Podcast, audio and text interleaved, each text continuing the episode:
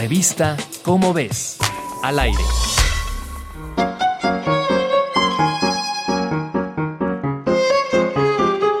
Un equipo del Instituto de Investigaciones en Materiales de la UNAM pensó en una forma de evitar que el virus causante de la COVID-19 pueda siquiera entrar al cuerpo.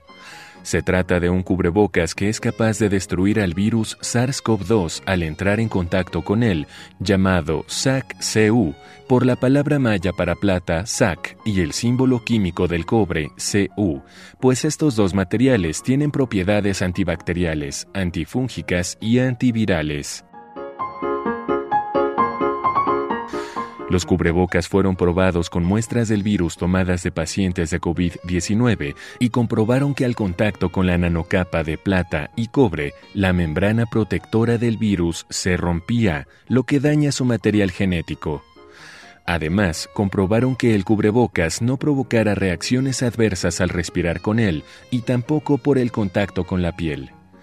El cubrebocas SAC-Q puede ser lavado hasta 10 veces sin perder sus propiedades y la nanocapa de plata y cobre está cubierta de telas de algodón. Gracias al apoyo de la Secretaría de Educación, Ciencia, Tecnología e Innovación de la Ciudad de México, estos cubrebocas pronto estarán disponibles en las tiendas UNAM.